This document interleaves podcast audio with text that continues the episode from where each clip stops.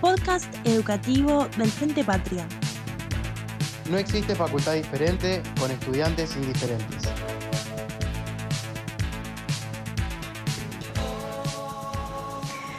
Bueno, continuando con el sistema este de audio que estamos implementando, sigo con lo prometido, que era el tema de muerte, el punto número 5 de la unidad 3, fin de la existencia de la persona humana. Ahí, eh, obviamente, la muerte es un hecho jurídico y por ese hecho jurídico tiene consecuencias. Esas consecuencias van a ser la transmisión de los derechos patrimoniales hacia los sucesores y también tiene consecuencias extrapatrimoniales, como por ejemplo la extinción del matrimonio.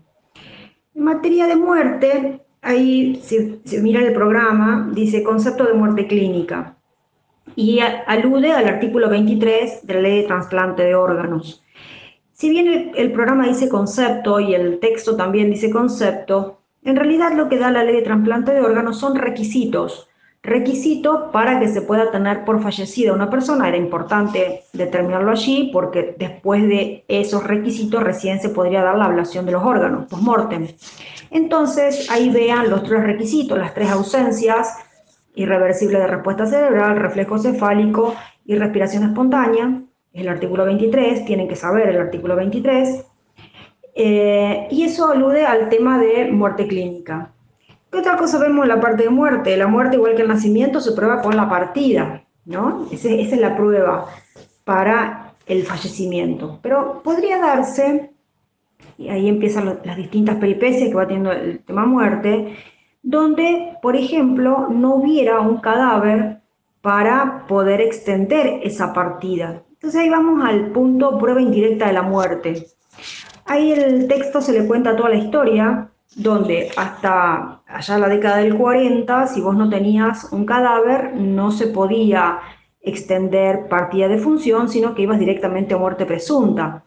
Pero puede haber casos donde no exista el cadáver, porque, eh, pero hay, no es porque, pero hay una muerte completamente cierta, sin dudas.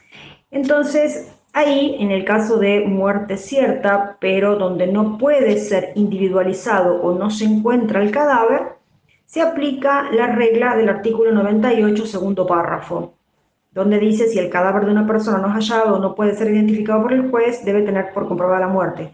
Fíjense lo que dice, pero si la desaparición se produjo en circunstancias tales que la muerte tiene que ser tenida, debe ser tenida como cierta. Es decir, hay una muerte cierta, no hay una muerte presunta. Otro punto del tema del fin de la existencia de la persona humana tiene que ver con la conmoriencia. Ahí el artículo, en el texto, se le cuenta las dos ideas que había sobre cuando hay varias personas que mueren en un lugar común y no se sabe quién murió primero, quién murió después. Entonces el texto, eh, o en realidad el Código Civil y Comercial, siguiendo el mismo régimen que tenía el Código de Vélez, eh, adopta el régimen de la conmoriencia, artículo 95, donde dice que estas personas mueren al mismo tiempo, pero si no puede determinarse realmente quién murió primero y quién murió después. Lean bien el texto, ¿por qué? Porque ahí se le explica el motivo por el cual es necesario saber si, eh, por qué eh, una persona hubiera muerto primero o luego, puede haber modificaciones en materia de derechos hereditarios. Continuamos con el punto número 6, que refiere a la institución de la muerte presunta.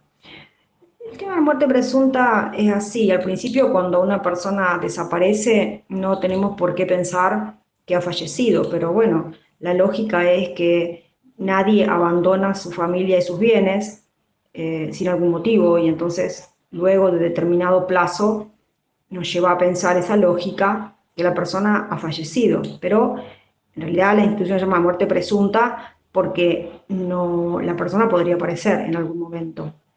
Entonces, la muerte presunta tiene que ver, seguir un poquito el programa. Y primero, fíjense que hay distintos casos. Esto es muy fácil de entender. Hay un caso ordinario, donde la persona desaparece de su hogar, no se tiene noticias de ella, establece un plazo de determinados años. Luego hay algunos eh, casos que son extraordinarios, es decir, se, hay una unión de la desaparición más alguna circunstancia extraordinaria o porque, no sé, se fue eh, a escalar el Everest en remera o porque estaba en un buque o en aeronave perdido naufragada. Entonces, a partir de ahí, esos son los casos extraordinarios. Hay uno que es genérico, porque alude a cualquier tipo de situación que pueda ocasionarle la muerte, o un extraordinario específico que habla de aeronaves eh, o buques perdidos o naufragados. ¿Qué tienen que ver de ahí? Los plazos, el plazo a partir de qué momento se cuenta. Fíjense que siempre se habla de la última noticia, ¿no? Y eso es el plazo que se debe cumplir para que el juez pueda determinar en un juicio, porque la muerte presunta es un juicio, establecer que esta persona ha fallecido. ¿Qué se estudia en este punto? Bueno, acá se estudian varios requisitos. Esto va a ser un juicio. Entonces, hay requisitos que el, juez tiene que tener en cuenta para poder abrir el juicio, es decir, para dictar el primer decreto. Y ahí se habla de estos tres, desaparición probada, el juez tiene que ser el competente y quien denuncia, es decir, que tiene legitimación activa, así se llama, tiene que ser una persona que tiene un derecho subordinado a la muerte. Esos son los requisitos para que el juez abra el juicio. Acá lo llamamos de procedencias formales.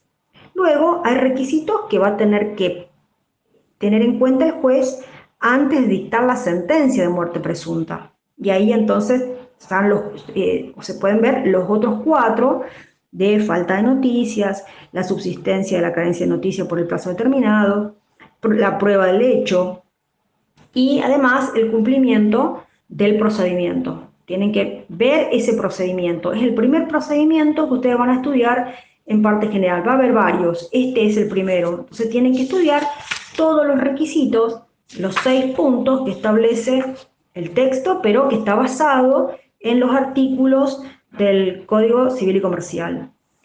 Una vez que el juez lo han convencido, está determinada la muerte, a partir de ahí él dicta sentencia.